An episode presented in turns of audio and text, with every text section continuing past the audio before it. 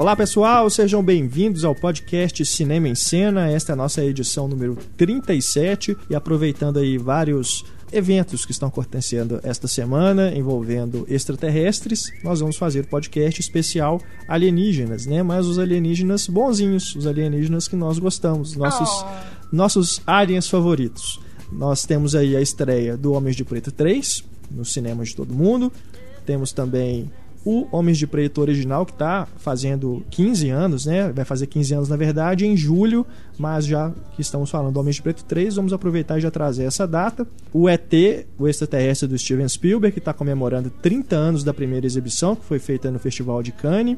O filme mesmo foi lançado nos cinemas em junho, mas né, já estamos aí começando as comemorações dos 30 anos do ET, esse filme tão adorado. Temos também o primeiro Star Wars, que está completando 35 anos nesse dia 25 de maio, que também é o dia que é comemorado o Dia da Toalha, né, do Guia do Mochileiro das Galáxias. Então, aproveitando todos esses eventos aí, essa confluência né, alienígena aí na esfera cinematográfica, esse podcast então dedicado aos aliens do cinema. Eu sou Renato Silveira, editor do Cinema em Cena, participando desse podcast nossos redatores Heitor Valadão, Túlio Dias e Larissa Padron. Temos aqui a promoção do Diálogo Misterioso. Neste podcast, os prêmios também são relacionados à temática Alien. As regras vocês já sabem, as novas regras da promoção. Você preste atenção. Ao longo do podcast, teremos o diálogo extraído de algum filme. Você, assim que identificar esse diálogo, mande a resposta para o nosso e-mail cinema@cinemaencena.com.br todo mundo que acertar tem chance de ganhar, porque na edição 2.0, que vai ao ar na terça-feira, nós faremos o sorteio entre os acertadores do Diálogo Misterioso e vamos premiar com, primeiro, o primeiro sorteado vai faturar o DVD de Homens de Preto, o filme original, é um DVD que é edição de colecionador da Sony, se não me engano, é até difícil de encontrar no mercado hoje não sei se foi relançado, mas durante um tempo aí ele ficou como meio como um item Fora raro. De catálogo. O segundo que for sorteado vai faturar Cocoon, clássico dos anos 80, né? passou muito na televisão. E em terceiro lugar, um filme mais trash aqui sobre aliens. Esse não é de Alien Esse bonzinho. É do tipo que eu gosto. Evil Aliens, um novo contato, um filme de Jake West. Lê a primeira frase. Onde? Aqui lá atrás. É. Um filme para quem tem estômago. Fox é uma gostosa repórter de TV que comanda um programa sobre aliens, mas que está prestes a ficar desempregado. E eu fiz uma correção aqui, porque está aqui está prestes a ficar desempregado. Europa Vídeo, meu amigo. Europa Filmes, hein? Europa Filmes. Não tem corretor, né? então fiquem espertos aí para vocês participarem da promoção do Diálogo Misterioso. Podcast Cinema em Cena 37 acaba de começar.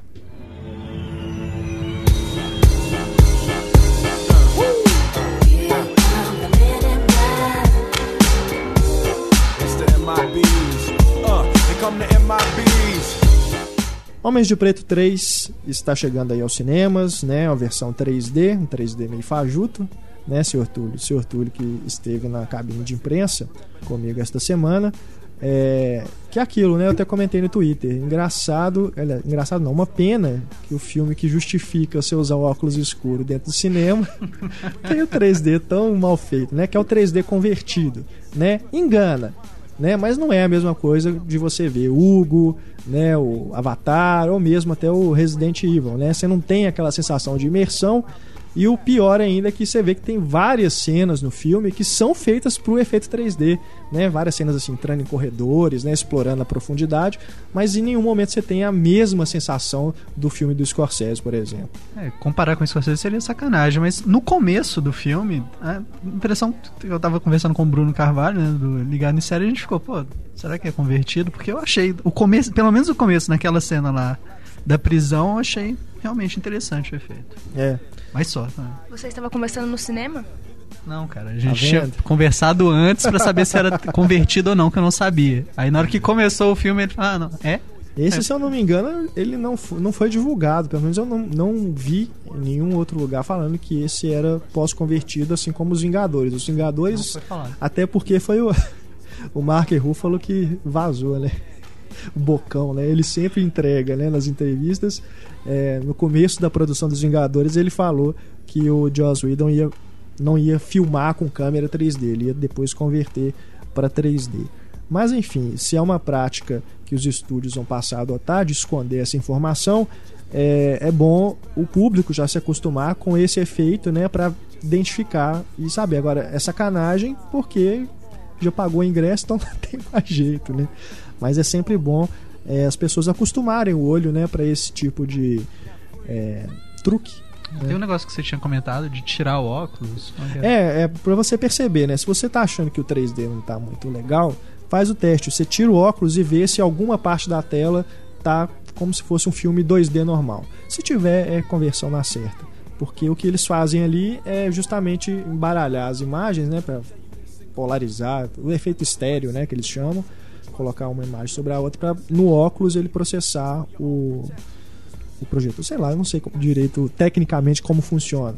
Mas então certas partes da tela eles não, não colocam esse efeito. Então dá para você perceber quando não tem a profundidade. Homens de Preto, então, vamos começar falando dele. Homens de Preto que tem vários aliens, tem aliens bonzinhos e aliens maus, né? Aliens Tem. malvados. Acho que tem um dos meus aliens favoritos que eles revelam a origem, pra onde foi. Cadê o Elvis Presley? Elvis não morreu, né? Elvis voltou pra terra natal dele. Eu acho isso lindo. Não é spoiler falar dos ETs que aparecem no Homens de Preto 3, mas a galera vai curtir. É verdade.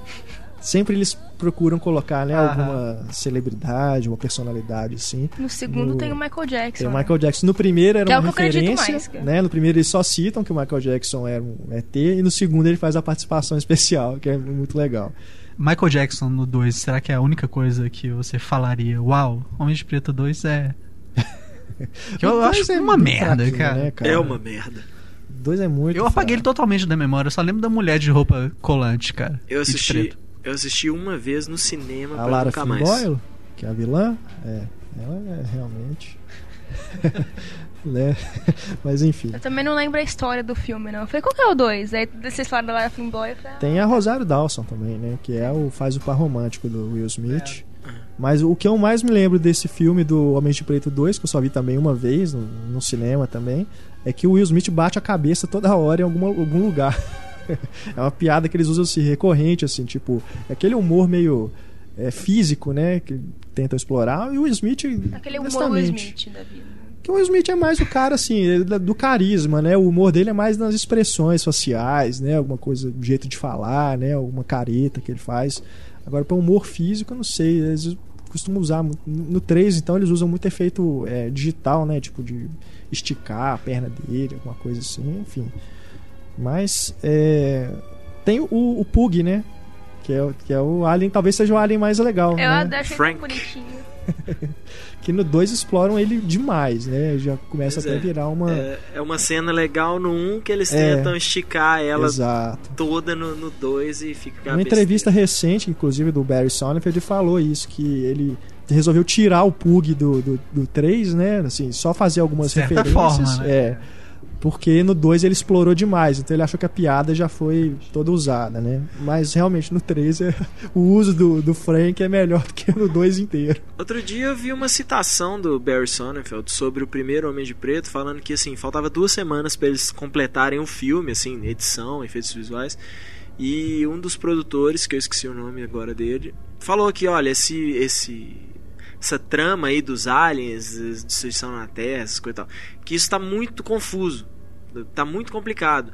Então, você muda a- as legendas dos diálogos dos aliens, nós vamos mudar, tem que mudar esse, essa trama inteira aí e tal.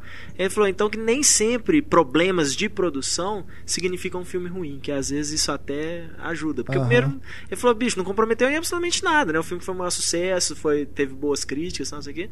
Falou, pra ele foi uma merda, assim, na época ele ficou puto, mas que deu certo pro filme. É, o primeiro eu me lembro também, falando de aliens bonzinhos, né? Aquela cena do neném. Né? Ele, é um dos primeiros, primeiros momentos em que o Will Smith age como um agente né? da, da, da MIB e que ele vai lá fazer o parto né? no carro. Aquela cena é muito, muito, boa, né? E pra você pensar, é um filme de 97, né? O CGI dele é muito bom, né? Até É. hoje, aquela cena, pelo menos, é muito impressionante. Mas, E o mas neném é, é boneco o mesmo. neném é né? boneco, é. Foi, Se não me engano, é do Rick Baker também, né? Que o Rick Baker É, participa do muita 3. maquiagem né? do, do, do Rick Baker É. nos dois filmes. É, né? Se eu não me muito engano, ele, feito.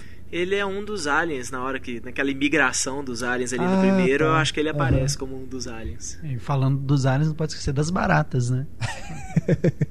Que também é uma piada que depois vai perdendo a graça, né? Vai Exatamente. sendo muito desgastada, né? Mas no, No primeiro, é mais filme um- é muito mais foda, tomando engraçado café. isso. Lembrando que o Homens de Preto é baseado numa revista em quadrinhos, Quadrinhos, né? Vocês conhecem a revista em quadrinhos? Não, nunca cheguei a ler, não. Mas não, não, não, não foi uma revista de sucesso, não. É aquelas coisas do, do conceito mesmo. Igual o Blade. O Blade fez sucesso na Marvel quando a Marvel publicava historinhas de terror. Quando ela passou a publicar história do super-herói mesmo, ele virou um personagem coadjuvante que de vez em quando aparecia em história do Homem-Aranha, umas coisas assim. Mas é aquela coisa assim, ah, que conceito legal, né? Um caçador de vampiro aí, ninja e tal. O Homem de Preto é a mesma coisa. Tipo o. Tipo Tartarugas Ninja também, né? É, mas Tartaruga Ninja Fez chegou a fazer sucesso. sucesso, é, fez mais sucesso como, né, como desenho animado, como filme, essas coisas, mas é, é, na época das revistinhas foi, foi um, um mini fenômeno, assim, né, na época da criação delas, porque era bem violento, né, a revista era muito violenta e tal, então tinha essa, teve aí uma, uma adoração aí, depois esse conceito foi meio deturpado pra TV e pro cinema. E Que que talvez seja mais deturpada ainda agora, Com né? No Michael próximo Bay, filme né? com Michael É. Bay. Que aí as tartarugas vão ser aliens. Exatamente. Os aliens super legais. É. E comedores de pizza também, né? O que, que vocês acham que eles. Sei lá, qual que seria o elemento que faz o Homem de Preto ser um filme tão divertido assim? Will Smith. O primeiro O filme... sucesso, com certeza, por causa do Will Smith, né? Sucesso eu financeiro. Eu acho que ele tem muitos elementos que impregnam fácil na cultura pop. Né? Tipo, que nem aquelas frases do Tropa de Elite, que ninguém aguentava mais ouvir um tempo depois. O MIB, assim, depois de tanto tempo, todo mundo resolveu usar óculos escuros na rua. Tinha aquela maquininha que ficou famosa também de apagar a memória. Ele tem muitos elementos que ficam muito muito ligados, assim, na, na cultura mais pop, assim, mais popular. Pra Bom. mim, a melhor coisa do Homem de Preto é o Tommy Lee Jones. Aham. Também As acho. piadas Eu que também me acho. divertem são do Tommy Lee Jones, assim, aquele jeito sério dele de, de fazer piada, né? Assim, tipo, ele não acha a menor graça de nada, mas ele fala um monte de coisa muito engraçada. A própria piada do Elvis é uma coisa. Né, assim, passa tão batido assim na hora que o Will Smith comenta alguma coisa, ele fala: Elvis não, não morreu, ele só foi pra casa. E assim, naquele mesmo tom de voz dele o tempo todo, né? Então o, o, agente Q, né? Que é o Tom É. Jones, é um, é um personagem muito legal. E o Josh Brolin, eu não vi o filme ainda, mas o Josh Brolin no 3 encarna ele, assim, pelo menos pelos trailers, encarna ele muito bem. É uma coisa impressionante mesmo. Parece que tá vendo realmente Tommy Lee Jones jovem. Eu, eu gostei, mas eu achei meio forçado, cara. Ele não tem aquela Ele tá cara. imitando, né? É, que o Tentando Tommy Lee Jones tem uma cara de É. eu sou mal. É. O Josh Brolin, ele tem a cara de mal, mas não tanto. Não sei. Mas eu- achei que ele conseguiu, pelo menos assim, os trejeitos do Não, pegou, agente K, né? Ele consegue fazer todos assim, aquela coisa dele parar assim com a cara triste, é, com a cara triste, com a cara brava, né? Alright. E vira e vai embora. ele consegue fazer bem. Agora a Emma Thompson, que é uma personagem, pelo menos eu achei totalmente dispensável. É até constrangedor, assim, determinadas cenas. Tem uma específica, lógico que não vou falar porque é spoiler, né? Mas é meio constrangedor, cara. Enfim. Mas que é só pra ter mais um nome famoso no elenco. A Emma Thompson, de vez em quando, ela, ela abre a carteira dela, assim, né? Pra, alguém botar dinheiro lá dentro e ela fazer um papel desse. Tipo aquele Júnior com o Schwarzenegger e o Hum, DeVito. nossa senhora. A Thompson não é, não é sinônimo de qualidade, não. Pelo menos não nessa, nesse tipo de escolha dela. Mas ETs. O ET, né? É, o ET, né? O ET a gente falou o eu ET dele. bonzinho. A gente falou bem dele no podcast do Spielberg, né? Mas como tá fazendo 30 anos, vale sempre falar do ET. E o ET é aquela coisa, né, cara? É um filme que. Eu só não lembro. Não, mas é sério. Eu começo a chorar sempre que eu começo a escrever da ET. No, É teve o Clube dos Cinco ainda. também que a gente colocou, né? É, É. O ET, que era o. Os Como Você colocou ele como um né? cachorro? É, ele como animal de estimação. Que eu acho que tem a sim. Mas, cara, é, me emociona. Eu sempre que eu vejo. Nossa, É engraçado porque pra todas as crianças da época, né, ele tinha uma É muito identificação. emocionante. Você não teve nenhum outro ET no cinema que crianças se, se identificavam como se fosse um amiguinho mesmo, assim, como se É. fosse um cachorrinho, como o Renato. É porque é, é o lance da amizade, mas, pô, o cachorro não é o melhor amigo do homem? Sim. Então, o ET, O ET também é pode o melhor ser, né? amigo do É. cinéfilo.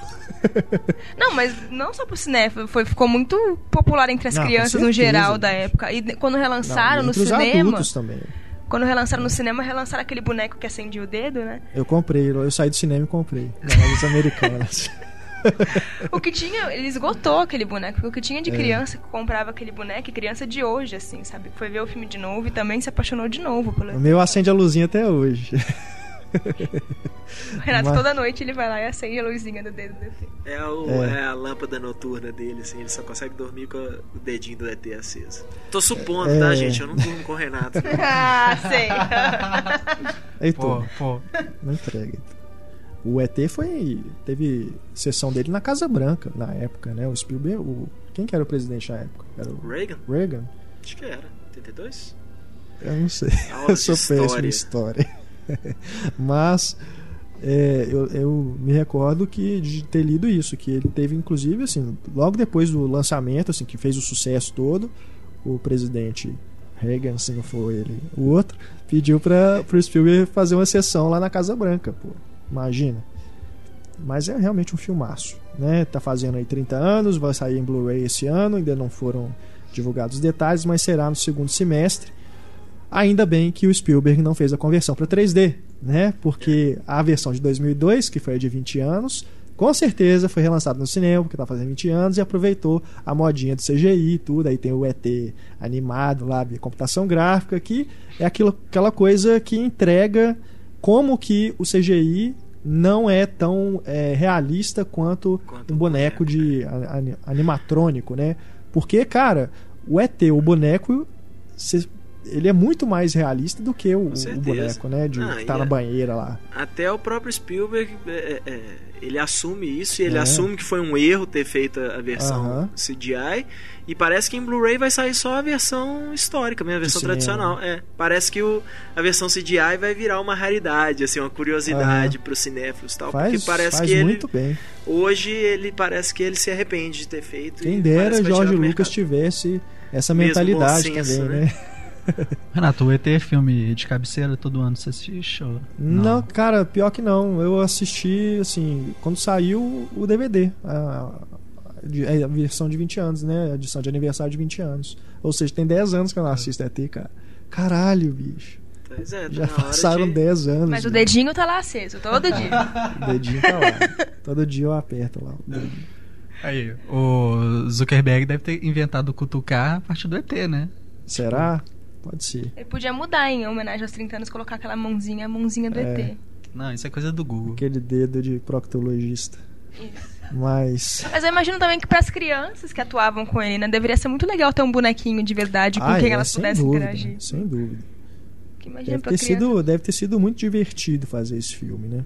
O- É o ET mais o- bonzinho de todos os tempos. Ah, com certeza, né? Se fizer um ranking, se a gente fizer uma votação, acho que ganha também. Mas os olhos dele são muito expressivos, né? Aquilo ali é uma coisa realmente encantadora. Talvez assim, nem assim pelos é, mais def- defeitos entre aspas que tenha é, da, da movimentação dele, que nem você nem percebe. O negócio é realmente foi muito bem feito. Mas os olhos, né, são muito expressivos. É, o Oli, né, inclusive no, no trailer, na hora que ele olha para o céu, assim, muita gente comparou com o ET, até pelo formato também, né, da, da cabeça do Oli, o filme da Pixar. Muita gente associou ao ET. Mas com certeza é por causa do olhar, né? Que aquele. O, o- foi tudo muito bem feito. O boneco de CGI, as animações de CGI é, que não. tipo, você não compra a ideia, você pode ter certeza que é por causa do, do olhar, né? Do, do- É. dos, dos humanos, principalmente. Aquele Falta olhar meio vida. morto, assim, né?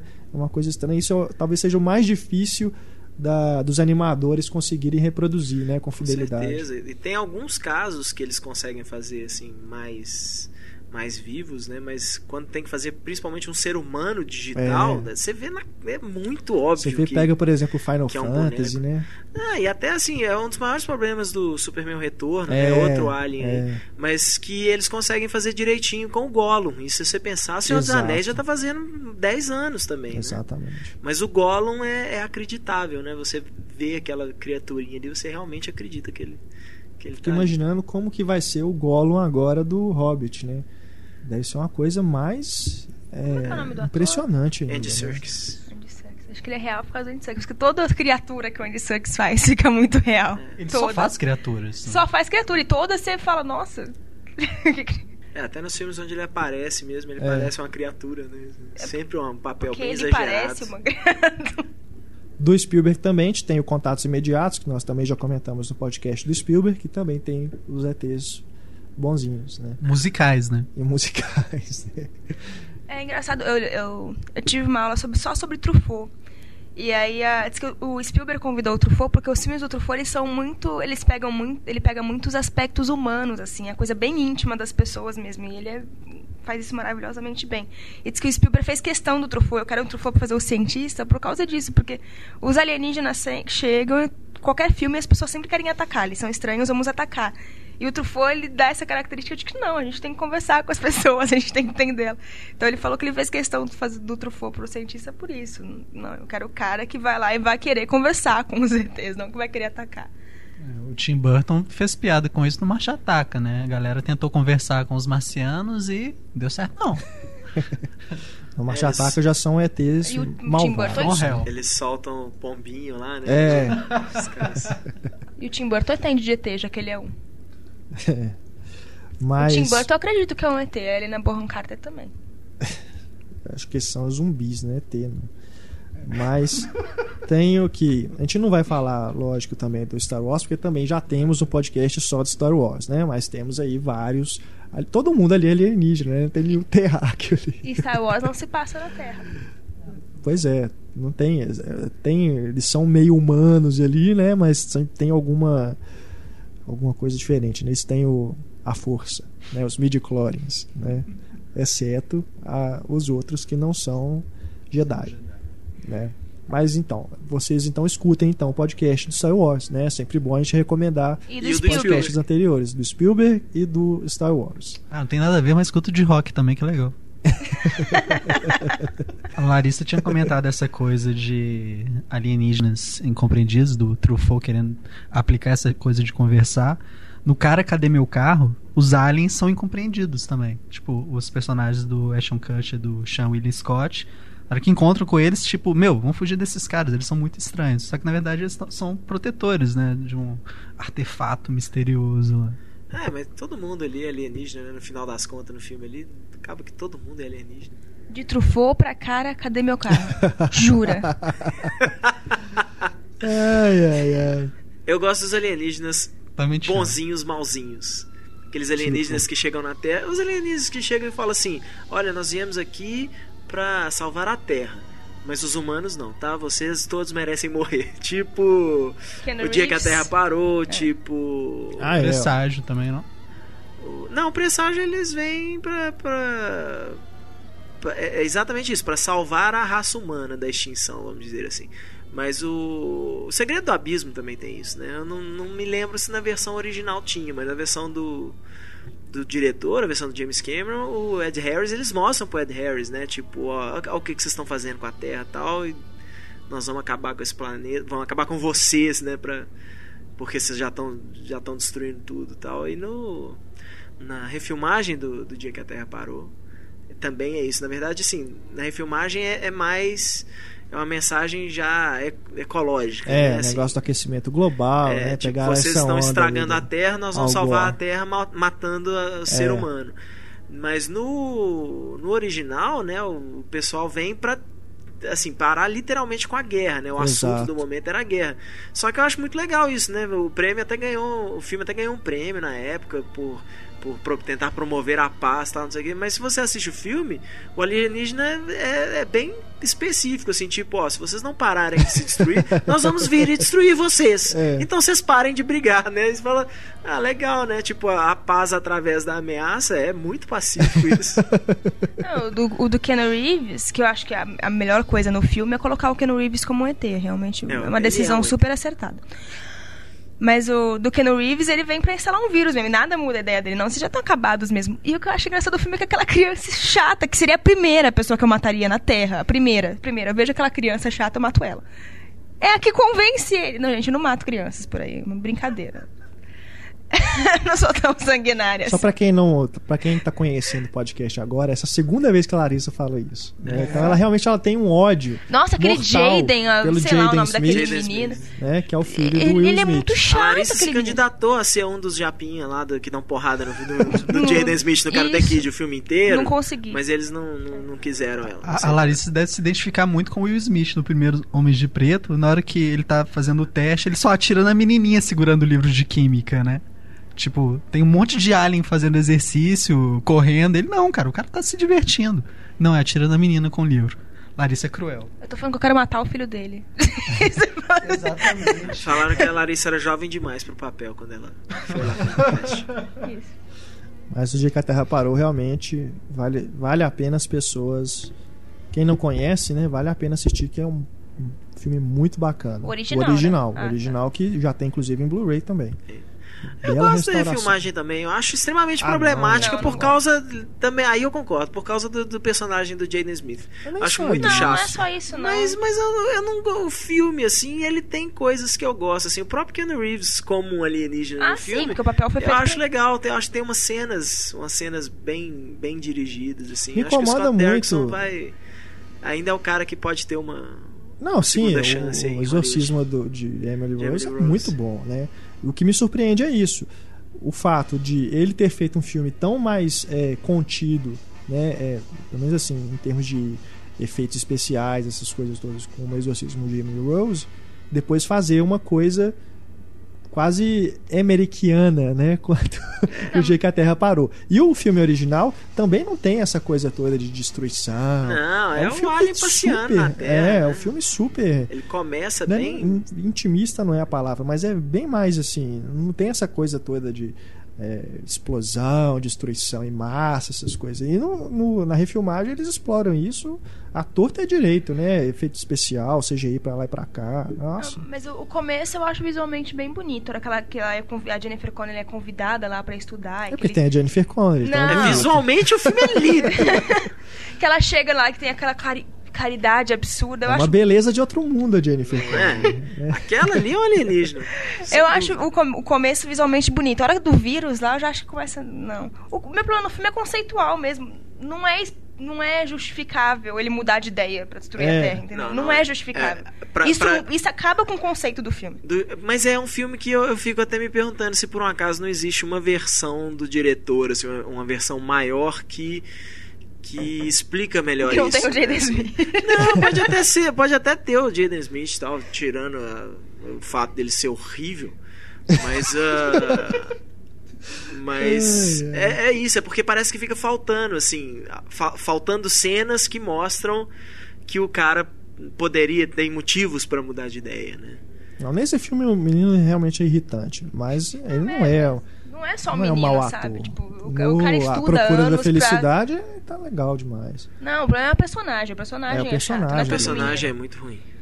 Até, Mas o até negócio é Karate isso. Kid mesmo, é, eu não gosto do filme, assim, É, mas ele tá bem. Ele, né? ele tem um carisma, assim, então É, ele não é vai ruim. tomar o lugar do Não. pai, com Na certeza. procura da felicidade, ele é um menino bonitinho. assim. É.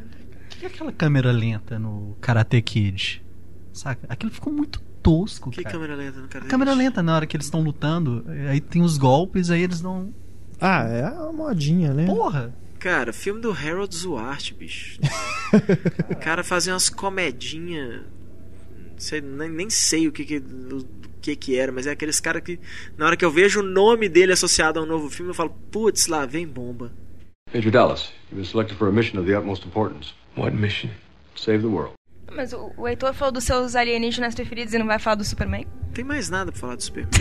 Ih, ele tá bravo. Não, não tô bravo, é só Ficou assim. bravo comigo porque eu insinuei. A DC anunciou que um dos personagens principais assumirá a, homos- a homossexualidade, né?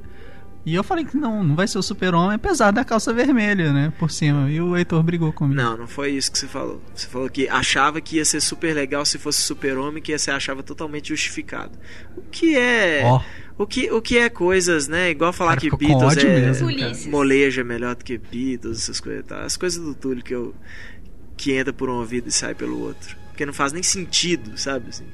Isso pra mim são divagações sem sentido. eu, eu não vou entrar mais nessa porque é uma coisa Porque não à adianta. frente do é uma tempo. coisa que cara. não tem É à mérito. Mas então, o Superman é um alienígena. Tem um outro Bom, alienígena. Superman é na alienígena. DC também é o Ajax, né? Poderia ter um filme dele, seria legal. Nada. Personagem de segundo, Túlio. Eles gostam de, de alienígena no, no Lanterna Verde. Tem alguns Lanternas Verdes alienígenas. É, Tem mas um monte. A tropa dos Lanternas Verdes É, são, são outros. são alienígenas aliens de, bacanas, de diversos setores do espaço. É. Cada Que, setor aliás, do espaço é- tem o seu Lanterna Verde. O que eu só gosto no filme é isso. Eles não fazem concessão em mostrar coisas fora da Terra, né? Parece que tomara que com os Vingadores isso mude, né? Também nos filmes da Marvel, né? De explorar, porque nos quadrinhos tem muito disso, né? De histórias mais cósmicas. Viagens né? interplanetárias. Com a DC, então acho que é mais ainda evidente isso, né? É, principalmente por isso, né? O maior personagem da DC. Porque é o maior, não é o Batman, tá? Não, não quero saber. Mas Não o é mesmo, maior né? personagem da DC é, é um alienígena, né? É. Então isso já justifica um pouco, assim, a, o tema espacial da, da DC. E até isso mesmo, o, próprio Lanterna Verde, né? Sempre são histórias espaciais, assim, eles sempre fazem sagas espaciais.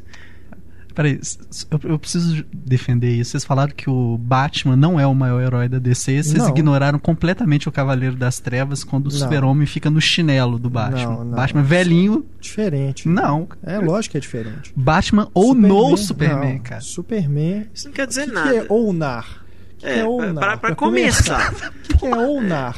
né? Isso nem existe. Não usa esse vocabulário chulo aqui. É. Superman, cara, o primeiro super-herói do- dos quadrinhos. Você não pode ignorar isso. Não, não pode ignorar isso. Ele é, um- ele é um ícone. Não, é um ícone, exato. Pode ser o principal, Ele só é que o acontece. não, tipo, cara, não é, É o mais principal. forte, cara. Não, isso aí isso Tipo, é relativo. o- ele já perdeu. Ele é o ícone Isso é por ter relativo. sido o primeiro, mas hoje, se você for parar pra analisar, o Batman é maior que ele, cara.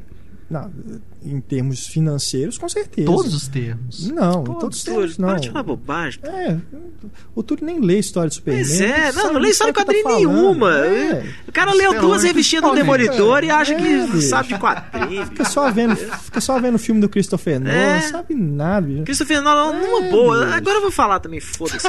Christopher Nolan, cara, numa boa. Esse negócio de fazer filme de quadrinho também e, e falar. Aí o cara vira e fala assim: Não, eu quero um filme do Batman no mundo real. Mundo real é.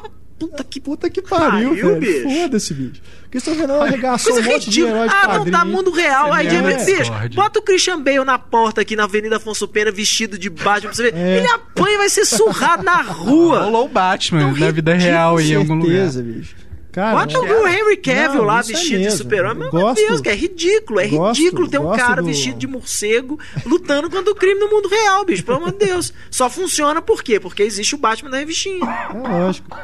Eu gosto do, do Batman Begins do Cavaleiro das Ah, Trevas, também, mas, mas- cara, isso influenciou negativamente as adaptações em quadrinhos. Com certeza. Agora é Com tudo isso. certeza. Não, tem que ser dark, né? É, Pô, sem o dúvida. primeiro trailer do que saiu do, do espetacular Homem-Aranha, bicho, é o Homem-Aranha Begins, bicho. Até a coisinha dele andando no porto de, de jaquetão, não sei o que e tal. Até a fotografia é parecida, bicho. É, Sabe? Aí, uma época anunciaram, queriam fazer um filme dos Novos Titãs e tal. Não, mas tem que ser uma coisa mais na linha Batman Begins, é, mais sombria. Ah, vai cagar sombria, né?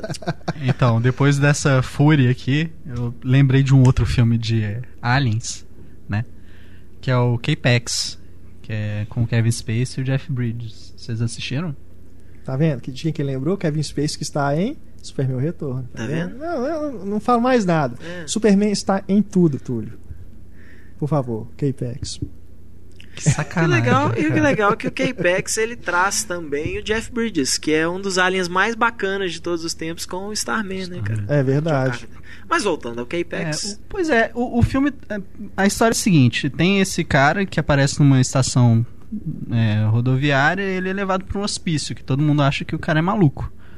E de fato, cara, você fica. Você assiste o filme e você fica pensando, meu, será que esse cara é maluco ou não é maluco? O Bridges interpreta um psicólogo que tenta analisar ele e vai chegando às conclusões. Eu achei um filme muito lindo por conta da mensagem dele de. De amor. Exatamente, é o, o bom e velho amor. Não o, o amor do outro tipo, mas o amor sentimental. É que o, o cara chega pra. É. É o entre e sai do Laranja Mecânica. Tipo, o, o cara transmite uma coisa boa no hospício pra galera que tá lá, sabe? Ele transforma a vida daquelas pessoas. É como se ele. É, é aquilo que o Heitor tinha comentado, dos aliens que vêm pra fazer o bem. Ele vem pra fazer o bem pra aquelas pessoas. Ele, ad- no- é, o filme é inspirado numa trilogia de livros. Não lembro quem é o autor. E acho que no livro deve ter mais detalhes sobre a relação do que esse alien tem com o humano. Mas é um filme muito bonito, eu gostei bastante. legal é que ele foi inspirado numa trilogia de livros. Se fosse fazer hoje, ele ia ser um pedacinho do primeiro É. livro pra eles fazerem 10 Com continuações. né? certeza.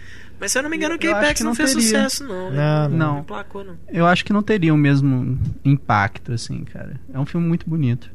Mas o, ele vem pra mostrar que os, hum- que os malucos somos nós, né? Mas o. Era a fase moralista do Kevin Spacey, né? Mas é isso, eu lembro que na época que eu assisti. Eu não lembro quase nada do filme, mas eu lembro que na época que eu assisti o filme, o filme passa essa mensagem: os malucos são vocês. A, La- a Larissa, apesar dela ser uma infanticida, ela também tem. Eu, eu tem tenho meus momentos de é. reflexão, sim. Mas era a fase moralista do Kevin Spacey, né? Que ele só fazia filmes com uma, mensa uma mensagem no final. Tinha o Beleza Americana, o Corrente do Bem, aí teve. E o Starman, Heitor?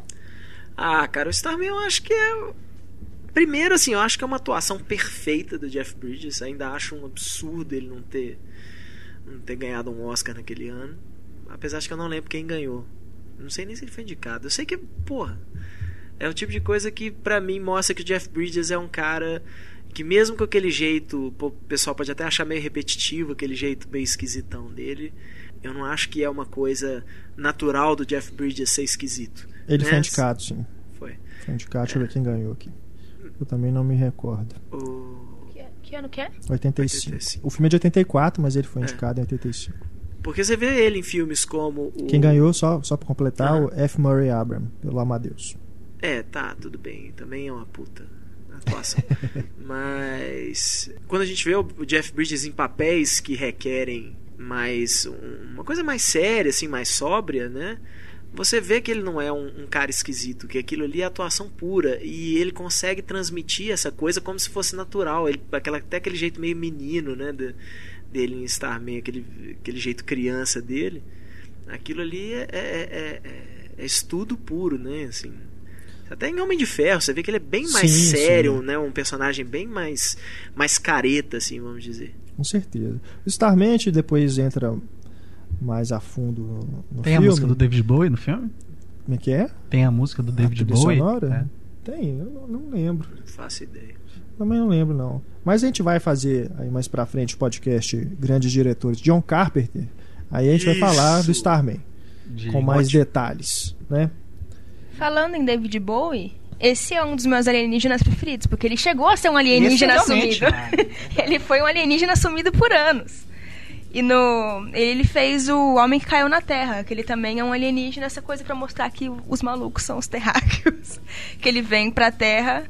A Larissa, ela tá meio hippie, né, cara? É? tô- Uns papos Tô meio, né? lelê. Ele vem pra Terra pra buscar água pro planeta dele. e ele, ele abre uma, uma empresa aqui, né? Só que, tipo, a Terra é muito gananciosa pra ele, esse tipo de coisa. Mas ele é um alienígena bonzinho. E eu, eu não achei isso oficialmente, mas eu ouvi dizer que o personagem dele no filme é inspirado no Space Oddity, na música dele. E faz sentido, porque o personagem dele no filme se chama Thomas e o personagem principal do Space Oddity é o Major Tom, né? Então, É, é mesmo. Mas e o filme é depois, o filme é de 76 ou é a música de Pula, 76? Não, as músicas, Todos os né? aliens são bonzinhos. Só uma coisa, vocês me zoaram por falar ou não, e ela falou tilelê e ninguém sacaneou ela. Falou o quê? Tilelê. Eu nem prestei Eu não, atenção. não vi isso, não. Tilelê é esse Explica povo que vai que pra é qualquer tilelê. lugar de sandália franciscana, vai tocar maracatu no Parque Municipal domingo às 11 da manhã. São os neo-hippies, né? Isso, tem um, um leve costume de não pentear o Eu cabelo. não vi esse trem do Tilelê, não. Deve ter. Bolsinhas Praça de feira, como mochila. É, tilelê. Não, eu não ouvi ela usando a palavra Tilelê. É, eu também não. é Eu acho que ela falou Reparei, baixinho. Não. A gente tava falando ao mesmo tempo. Mas o. O David Bowie tem as músicas, né? Zig Stardust, né? o Ele Life foi o Zig. Stardust, né? Pois ele é. assumiu como o Zig Stardust e falou que ele era de outro planeta. É o que eu acredito. Ele tem um olho de cada cor, isso é indício. E ele tá no Duna também, né? Do, Sim. Do David Lynch. E ele é o Tesla, que é uma pessoa meio esquisita e poderia ser, No grande Pod- truque, né? Do poderia ser um alienígena. Temos também aí, já que estamos falando aí de filmes mais pra trás, aí, algumas décadas pra trás, Cocoon, né? Tem o 1 e o 2, né? O Cocoon que são aqueles aliens que ficam dentro dos ovos lá no, dentro da piscina, né? Da piscina. E o pessoal, os, os velhinhos, é, não é nem que rejuvenescem, né? Eles ficam... é- Tem eles- um gás, né? fisicamente É. eles não rejuvenescem, mas eles passam, né, a, a agir como se fossem jovens, né? Ganham aquela, aquela alegria de viver de novo, né? É um filme muito legal. Os dois, né? O primeiro é mais legal, mas o dois também é bacaninha. Ele é de quanto que é? Cocum? 85 também? 85. Se bobear, o, o- é por causa do ET, né? O ET deve ter desencadeado aí uma tendência, né, de filmes com aliens bonzinhos. E com certeza, né, o ET acho que ele foi muito influente nesse aspecto, porque os filmes aí pra trás de 82 que envolve alienígena, é mais isso, é invasão alienígena, né? Os aliens maus mesmo visto como né, ameaça. ameaça, né? E depois do ET que realmente a gente, a gente começa a ter mais filmes com aliens mais amigáveis, né? O Cocoon é do Ron Howard, inclusive o Ron Howard que é um diretor que a gente Que é Gosta outro que demais, parece um né? alien. No Cocoon, o- além do formato aí que o Renato comentou deles no ovo dentro da piscina, eles também assumem a forma de luz, não é? é também. Então é bem parecido com o segredo do É, abismo. é né? porque tem alguns algum, alguns aliens no Cocoon que estão disfarçados de humano, né? É. Eles usam um humano como se fosse uma roupa, assim, um corpo humano. Só- Mas é a mesma. O esquema da luz é meio parecido com o do segredo do abismo. Me lembra mais assim, visualmente o Energia Pura. Me lembra mais assim o, o- É uma pessoinha de luz, brilhante, né? né? O- o- os aliens do Cocoon são umas pessoas brilhantes É. mesmo. Brilhante mesmo, não é brilhante crepúsculo, não. É brilhante como se fosse uma pessoa de luz. Mas essa coisa da é, a forma como o cinema vê o alienígena também tem relação com a xenofobia, né? O estrangeiro, né? A forma como, principalmente os americanos enxergam o estrangeiro. É claro que depois do ET isso mudou, mas também temos aí vários outros exemplos que continuam mostrando isso, né? O estrangeiro como ameaça, né? Isso não mudou completamente. O Spielberg não salvou o, não mudou radicalmente a forma de disso ser representado, mas com certeza a partir do ET a gente tem essa visão do alien também como o cara mais o cara, né? É, tem que saber brincar com o estereótipo amigável. também, né? O Contatos Spielberg depois foi Que fazer. não o- representa um mal. Do ET, não é? Contatos imediatos e diante Contatos ET. imediatos é antes, é, É. anterior. Mas o É. próprio Spielberg mostrou que aliens também são ameaças de vez em quando. no Claro, Guerra dos é, Mundos. Exatamente, no Guerra- Guerra, o que eu Guerra ia dos dizer Mundos, agora. Guerra né? dos Mundos, até no próprio Indiana Jones, né? Assim, por mais que, Sim, sim, é. que os aliens eles não real- realmente não se mostram uma ameaça ali no filme, mas o, né, quando finalmente aparece o alien, ele é É, e depois malvado, do assim. depois do 11 de setembro, então, se a gente for observar, fizer realmente um estudo aí dos filmes com extraterrestres pós 11 de setembro, acho que a maioria vai ser alien mal, né? O estrangeiro realmente como ameaça. Mas no próprio ET, o Elliot ele tem essa consciência de que se o a- a- o FBI, né, os agentes lá, se a polícia achar o ET, vão tirar o ET dele, né? Então ele esconde o filme inteiro, né? Porque ele tem essa noção de que o alienígena é, vai ser mal, as pessoas não vão entender que, que ele é bonzinho, que ele é amigo, né? Que ele tá só perdido, né? Ele vai representar realmente uma ameaça para os outros personagens. Mas esses dois filmes, Alien bonzinho, Alien ruimzinho, eles sempre meio que foram na mesma época, assim. Porque também o, o Alien do Ridley Scott é de 79? 79. 79, é bem próximo, assim, dos aliens bonzinhos do Spielberg. E, e sempre também, sempre teve vários exemplos de alien mal. Mas engraçado é que sempre tem um é ameaça pro outro. No caso que os aliens são mais maus, os humanos são ameaças pra eles. Eles normalmente estão assim, estão se defendendo de uma ameaça. Sempre um é ameaça pro outro. É, o segredo do abismo, o vilão do filme é o Michael Bean, né? Não, não são os alienígenas. Exato. O vilão do filme é um dos seres humanos. Olha só, No próprio Um Dia que a Terra Parou, se a gente for pensar, os humanos é que são os vilões É, mesmo, né? Porque o, o Clato, né, que chega à Terra lá, é pra salvar o planeta porque o, o que tá acontecendo deve ter uma, uma vibe meio... o distúrbio na força, né, como diria Yoda, né, o que está acontecendo na Terra está prejudicando o equilíbrio no resto do sistema solar, do universo, sei lá, da galáxia, enfim. Então, um tempo atrás eu assisti esse filme da Mila Jovovich, o Contatos de Quarto Grau. Aí ele me deixou com uma ideia diferente, uma viagem assim a respeito da relação entre alienígenas com, sei lá, tipo espiritismo assim. Vocês acham que teria alguma coisa a ver? Porque no E filme, surgiu essa dúvida com o nosso lar, cara.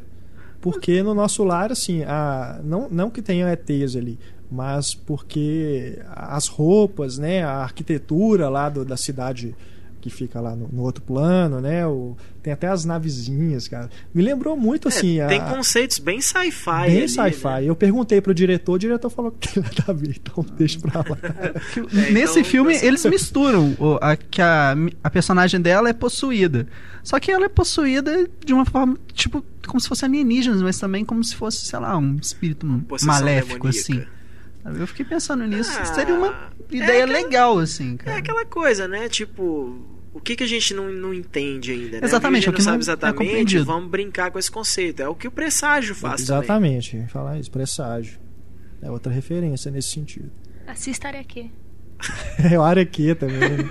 Aqui, eu não vi. Araque é sci-fi espírita, né? Eu não assisti o filme, mas ele é vendido como isso, né? Ficção científica é, transcendental, né? Que eles dizem, não é espírita, é transcendental. Mas o, o espiritismo no qual a- o nosso lar é baseado, meio que tem essa coisa de que não, não é uma coisa relacionada à Terra, sabe? Os espíritos estão Não, É, a um cidade fica plano, em sim. cima da Terra, né? Pelo que Sim, mostra os espíritos estão em outro plano e, e existe mesmo essa. Tem A gente até aquela, vai- lembra gente aquela novela? por leigo aqui falando bobagem, né? É. Depois vai ter um monte Não, de, é que minha família é espírita, mas eu, espírita eu que não. vai falar assim, vocês estão falando... É, não eu não que estudei tanto falando. assim. Mas tem aquela novela Viagem, que no final a Cristiane Tololo e o Antônio Fagundes vão pra outro planeta. Acho que não tá falando viagem, não, tá falando certinho. Tipo, eu conheço, assim. É, mas esse filme eu acho que deu essa ideia, sabe? Entendi. O Contatos de Imagem. Fiquei pensando assim, eu depois eu vou assistir. Apesar do filme ser uma porcaria, que ele foi muito ruim, cara. É, eu vou assistir novamente pra. Não, é, eu, eu isso perguntei pra. Eu tenho uma amiga, Desirê Miranda, lá na, na Rádio Confidência, que ela é espírita. E depois eu perguntei pra ela se tem essas coisas no livro mesmo. Ela falou que é exatamente assim.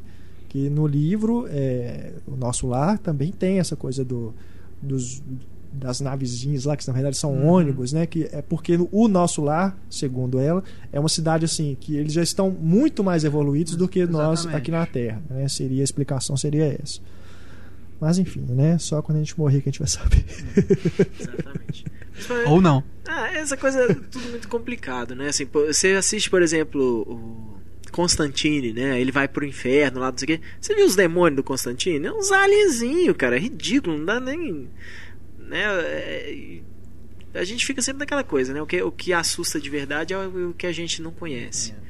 Então, pô, os caras acham que podem brincar com o conceito assim e acabam fazendo besteira. É, entrar no terreno aí da teoria da conspiração.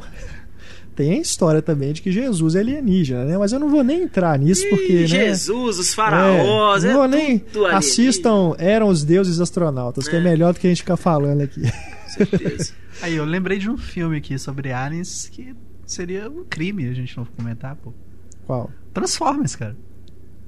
É mesmo, os Autobots, né? Eles são alienígenas. Mas E- o filme é uma merda, então é encer- encerrada a discussão sobre os aliens Transformers, né? Bom, temos aqui ainda. é, o Paul, né? O Paul. O Paul, que foi lançado direto em DVD e Blu-ray aqui no Brasil, né? Tem pouco tempo. E é um filme bem divertido, Con- né? Contatos imediatos com essa figura. é um Pior do que isso. divertido. Pior do que isso, só o vizinhos imediatos de terceiro Hum, grau, né? é. Que vai se chamar o Neighborhood Watch. O Paul, que é dirigido pelo Greg Motola, né? O diretor do Superbad Superbad. e do Férias Frustradas de Verão. Férias Frustradas de Verão, outro título maravilhoso. Tem o Simon Pegg e o Nick Frost, que também são os roteiristas, né? E quem dubla, talvez aí seja o maior problema do filme, é o Seth Rogen que dubla o Paul, né? Que o, o Você não Seth gosta Rogen- da, da- Ah, cara, é porque é o Seth Rogen, né? Ele não, não faz uma voz diferente. É a mesma coisa dele dublar o monstrinho lá do Monstros e Alienígenas, que é outro também que a gente podia comentar também, né? É Monstros mesmo, e alienígenas bonzinhos. É, Que também ele dubla aquele, eu não sei o nome, acho que é Blob, né? Que é aquele que é uma, É, o Blob. uma, uma gosma lá. É a mesma coisa. né? Ele- Não, é, a Bob. voz dele. É Bob. Bob, né? É. Sabe, é a voz dele, ele não faz nada diferente, dá aquela risada meio estranha assim. No ele até que dá uma maneirada, mas na que ele começou a falar assim, pô, Seth Rogen, cara. Tem- Sim, mas é legal. O, o personagem é, é engraçado, tem várias referências, né? A outros filmes de alienígenas, inclusive ao ET, né? Tem uma participação especial do Spielberg, nós não vamos falar como que é, mas vocês assistam o filme, é bem divertido. Já está disponível em DVD e Blu-ray. O Lilo Stitch também é um alien, O não é? Stitch é um alien. Stitch é da Disney, né? Que também é um desenho legal, que poderia ter sido um filme ainda melhor se a Disney não tivesse podado tanto o Chris Sanders, né? O Chris Sanders que é o cara que é meio maluco, assim, queria revolucionar os desenhos da Disney. Depois ele tentou fazer o Bolt, acabou sendo demitido. O Bolt, a ideia continuou sendo dele, inclusive eu acho que ele é acreditado, mas quem fez o filme mesmo teve que ser todo reescrito e tudo. E ficou um filme também muito legal, né? O Bolt. Mas o, o- seria o, o conceito seria ainda mais subversivo, vamos dizer assim, dentro dos desenhos da Disney, né? Porque queria tava naquela época, né, que a Disney estava em baixa, né? Ninguém mais queria saber dos filmes da Disney, tava de saco cheio daquela coisa de animal falando, animal cantando, blá blá blá. E o Lilo e Stitch veio para tentar mudar isso aí. Tem esse alien que é maluco, né? Encontra lá com a Lilo, que é a- Chato. Não, não é chato, não. Nossa, detesto Lily e Stitch. Ah, sei, Larissa, É o você projeto do Avatar. contar. Contato é o único filme de alienígena do Robert Zemeckis? É estranho isso, né? Eu penso no Robert Zemeckis, eu penso em alienígenas direto, assim. Eu acho que o Contato é o único filme dele que tem alienígenas. Que também são do tipo bonzinho. Tão bonzinhos que até aparecem pra, pra Jodie Foster como a imagem do, do papai dela, É. né? É. E estão é um lá filme, pra, né? pra realmente para fazer contato, pra ensinar essas coisas. É um, um desses exemplos ali. Acho que pra ter o contato aqui tinha que ter o Pablo. É, O Pablo ele, ele realmente aqui no microfone. ele gosta muito do filme, né? É. Tem, inclusive, Jovens Clássicos que É. ele escreveu. Eu O Contato também está completando 15 anos esse ano. Ele é de 97, em setembro. Aliás, deixa eu ver aqui se é isso mesmo. Eu lembrei daquele fenômeno com o John Travolta. É Em julho, mesmo! em julho. Tem o fenômeno com o John Travolta. Não, ele não é um alienígena. Mas ele não tem uma. uma- Mostra Não, não, ele é- alienígena? eu acho é que porque não, ele ele, é um- acha que ele ganha os né, ele, ele acha que ele ganha os poderes dele Uhum. por causa de alienígena, né? Ele, ele, ele olha pro céu tal e vem uma luz. E aí depois eu não lembro muito bem Eu do final do filme. direito. Mas aí o cara fala até que música. poderia ter sido um, ane- aneurisma que, que dá, dá- essa impressão quando a pessoa tem um. Né, alguma coisa, um, não sei se é um aneurisma, um AVC, o que, que é, mas que é isso. Ela vê a sensação que ela tem é de ver uma luz muito forte. Que foi o caso do. Esse fenômeno eu lembro. Na, na época que ele tava chegando na locadora, eu ia na locadora todo dia azucrinar o cara. Ô, chegou o filme, velho. Chegou o filme, nunca chegava. Era Porcaria de filme. né? Tem um filme muito legal sobre abdução alienígena que saiu nos anos final dos anos 80, começo dos anos 90, chama Fogo no Céu. Ah, bem interessante. legal, é mesmo. Mas não tem nada a ver com alienígena bonzinho, Não, mas, não, mas é, é- isso, né? Assim, É daqueles aliens inteiro- que fazem testes, né? É, no filme inteiro, mas é, é legal isso, no filme inteiro eles mantêm aquele suspense, assim, né? De afinal o que realmente aconteceu. né? Verdade. É bem legal. Eu lembro que o pôster era lindo, né? Era o cara na floresta, assim, com a luz levantando, assim, É, bem legal. é mesmo. Já estamos chegando aqui ao final do podcast. Tem um aqui também que a gente não pode deixar de citar: Os Trapalhões no Reino da Fantasia. que é contemporâneo com o Cocum, é de 85 também. Ah, é? que visionário. olha, olha o que, que era feito aqui, né? Enquanto faziam os Cocum lá, o que, que era feito aqui? Os Trapalhões co... no Reino da Fantasia. Que tem a Xuxa como alienígena, né? Não é? A Xuxa tem é vários elementos fantásticos no filme, né? Esse filme é um dos piores dos espacial, né? É dirigido pelo Dedé Santana. Uau! É, e... Trapalhões, se não era um deles, era Tizuki Yamazaki, é, né? É verdade. Impressionante. E a Xuxa aparece numa nave lá, né? Tem dinossauro no filme também. Mas também dos Trapalhões tem o Brazilian Star Wars. que é, que é o, os Trapalhões, Trapalhões, na Guerra dos Planetas. É. Que é uma coisa bizarríssima, né? É de 78. Essa é versão made in Brasil mesmo, né? Aproveitando o sucesso aí do Star Wars. Star Wars de 77. No ano seguinte fizeram. Coisa que até hoje fazem é, aqui no Brasil, né? Só que hoje em dia é a Asylum Entertainment, tem aquela empresa aqui no Brasil que faz os desenhos animados é. da Pixar, né? Sai o carro no cinema e sai os Xuxa, carrinhos em DVD. A própria Xuxa, né? Depois que o Senhor dos Anéis fez sucesso aí, fez Xuxa e os Duendes, né? É porque a Xuxa já viu um duende, né? Não sei se você sabe, mas tem uma entrevista ela com ela que ela fala que ela ela viu um duende, ela não acredita em duende, ela viu o duende. Ela viu o duende, né? Tiazinha e... viu um disco voador, porque a gente não comentou dela, mas relevante. Nossa, Tava escrito é Goodyear. Quem é Tiazinha? Tem gente que tá ouvindo podcast nem sabe quem é Tiazinha. Valeu por me fazer sentir novo. É, mas o. Não, depois, depois ela fez o Xuxa, a Cidade Perdida, que é tipo pegando pegando o gancho Sério? aí no, no, no, no filme do Nicolas Cage lá, A Lenda do Tesouro Perdido. É a mesma coisa, o mesmo conceito. Desse. Esse é. eu não sabia, não. Agora, terrível, isso que era impressionante, cara. né? Você citou Xuxa e Senhor dos Anéis na mesma frase, eu não consigo esquecer que a Sociedade do Anel foi adiada a estreia no Brasil por é causa verdade, do filme da Xuxa. cara, é mesmo. A Xuxa era sucesso de bilheteria, então... É, nos Estados Unidos saiu, se eu não me engano, dia 22 de dezembro, uma coisa É. assim, e aqui foi só em 1 de janeiro, porque na mesma data já ia estrear o filme da Xuxa, acho que era Xuxa Requebra, uma coisa assim, uma bobagem dessa. E aí adiaram o Senhor dos Anéis por causa da Xuxa. Nossa, eu lembro, cara, na internet, no, no, no Cinema e Cena, tinha os comentários. Nossa, lá. o pessoal cara, ficou galera, galera sentava, o pau, o pessoal ficou realmente ri- É porque os irritado. outros foram no Natal, né? Só esse que foi no novo. Só, só o Sociedade do Anel. Que. É, porque ele- aí eles viram assim, é, não, realmente a gente não precisa ter medo, a gente pode lançar o, O Retorno Senhor do dos Rei, Anéis né? contra qualquer outro filme. As duas torres também foram no Natal. Os Açores também saiu É? em dezembro, chegou a sair em Ah, dezembro. tá. Eu lembro que eu fui A nos primeira Natais. que foi todos adiada. os Natais no cinema. Tem também a Princesa Xuxa e os Trapalhões, que também é outro aí com, né, que se passa em outro planeta. Nesse é o planeta Antar. E se você girar ele ao contrário, ele tem mensagem Tem subliminar. mensagem subliminar. é. Mas esse, Mas, não, já- esse já né, que se é eu assim, não me engano, vamos não é falar- na Terra. É Já que é assim, vamos falar de alienígenas bonzinhos. Tem Sandy Júnior em Aquária, né? Bonzinhos Você realmente mesmo, assistiu o né? Aquário? Não, eu não assisti Aquária, mas eu fico imaginando, assim, eu acho que se eu fosse o Lucas Lima, eu acho que na primeira discussão que eu tivesse com a Sandy, eu ia falar assim, ah, cala a toca, boca, você se fez você Aquária." fez Aquária. Ai, ai, ai. Prepara a busanfa. Ordinária, Põe a mão no bigolinho. ordinária, Segura a calcinha. ordinária. E também a cueca. Tudo bem. Eu vou mostrar pra você como se dança pra valer. Não é bundinha nem garrafa, é a dança do ET.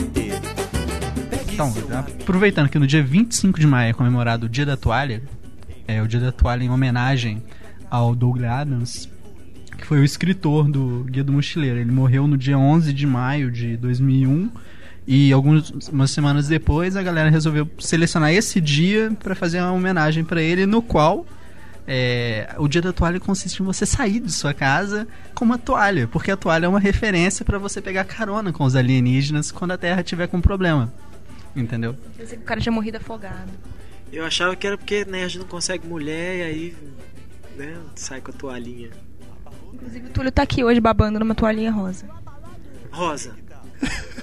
Cara, Mas- na minha época, olha, na minha época eu era nerd e na hora que me chamava de nerd eu ficava puto. Tem um amigo meu que é, já tem seus 30 e tantos também, que ele fala assim: nego que tem orgulho de ser chamado de nerd hoje é porque não apanhou o suficiente na escola. E eu concordo. Eu era o que dava porrada na Coisa escola, ridícula cara, essa então- coisa de. Hoje ser nerd é E hoje você bonitinho. sai com uma toalhinha. E hoje você sai com a talhinha. É, o Túlio. Ah, mas você é mentiroso, hein, Túlio? Você era um maior nerd também, pra falar. Você acha que eu acredito que a pessoa que batia na escola sai com uma toalhinha rosa É? hoje em dia? O cara que usava uh, rab- rabicó de padawan na, na, na carteira de identidade. Carteira de identidade do Túlio, vocês já viram. Tem o Túlio com cabelinho padawan. Cara, isso, eu dava porrada na quinta ai. série, cara. Depois eu crescia e eu fiquei excluído, cara. Cresceu mesmo. Tá bom. Ah, velho. Ele batia nos meninos da segunda série com a espadinha Jedi dele. É. Daqui a pouco Mas- ele é assassinado na rua aí. Vou tentar defender, tentar impedir um assalto aí com a espada Jedi. Mas o, o, o filme do Guia do Mochileiro das Galáxias não faz jus, embora o Renato goste. Acho não, que não faz jus. O livro é muito melhor. É, o lógico, livro mas eu é excepcional. filme. É uma Cada homenagem. piada sensacional. Pra mim, o filme é uma homenagem aos, aos livros. Uma homenagem mal feita, cara. Não, não é, não. É, assiste novo. O, o diretor dele, inclusive, dirige muito o clipe do Radiohead. Aí, Olha, tem você uma. gosta Mas, de Radiohead? Eu gosto do Radiohead, mas. mas tem uma Porra, coisa que a cara. gente tem que tomar cuidado. Que é, é uma das coisas que eu, que eu concordo com o Alan Moore. Que é. Uma coisa é- são mídias diferentes. Então, às vezes, na hora que você vai ver, todas aquelas ideias que a gente vê no filme fala, nossa, que coisa ridícula, que coisa imbecil, bobear tá tudo no livro. Cara, Então eu fico meio. Eu fico meio achando meio Não, suspeito. Ah, mas o, assim. li- o filme, cara, ele consegue fazer coisas muito legais. A cena da baleia é muito bem, é muito bem, eh, lembra muito o que você imagina quando você tá lendo a mesma passagem no livro. É, o Marvin é muito legal, o design dele. Não, quando o Marvin filme. é a única. Acho que pra mim é a Sabe? minha Quando- coisa favorita do filme. quando a o filme que eu é falo, não, isso é muito bom. No começo isso. do filme, na hora que começou a musiquinha lá, So long and thanks for all the fish. Eu falei, pô, que filme, né? Esse trem vai ser legal. Aí depois foi, é, não foi tão legal igual eu achei que ia ser. Não é, não é, porque o livro é muito legal, né? E o, cara? o filme Mas pega coisa demais de um livro também, não é? Não tenho certeza.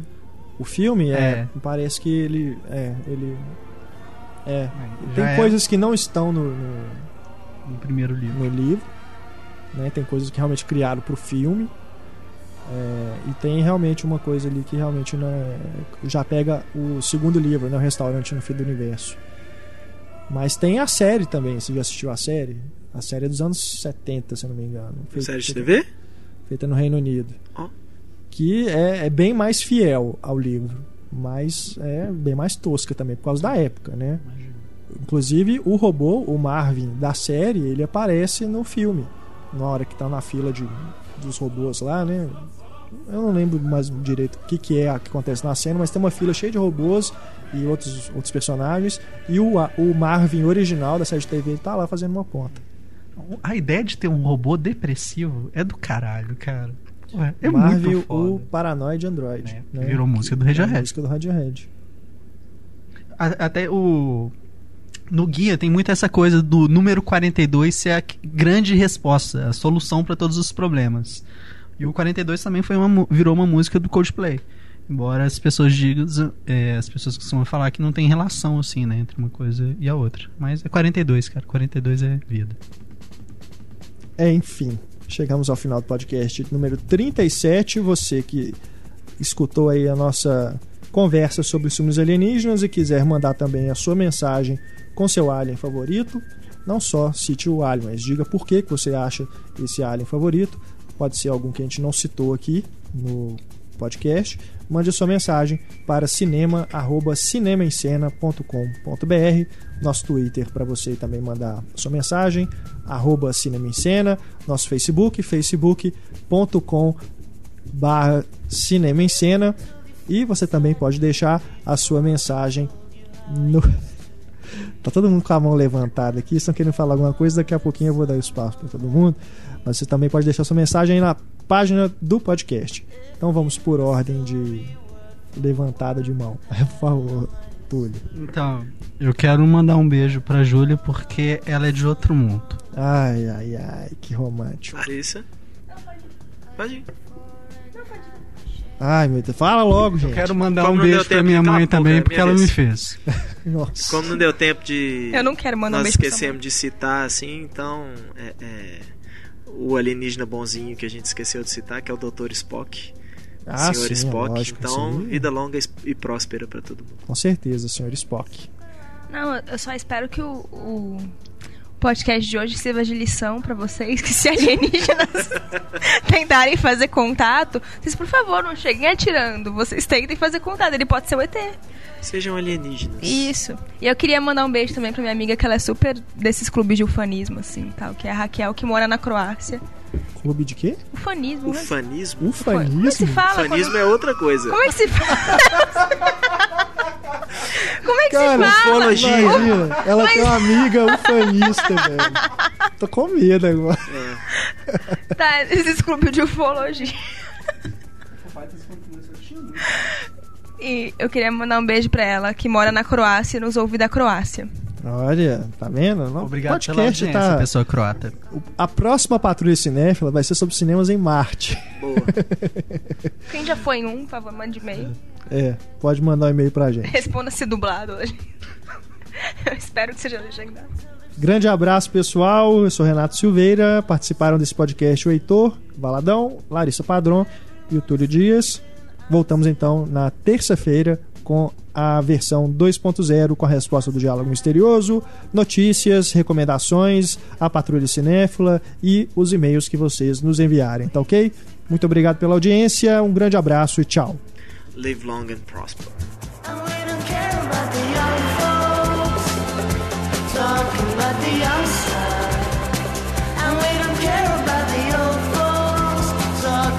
The old style.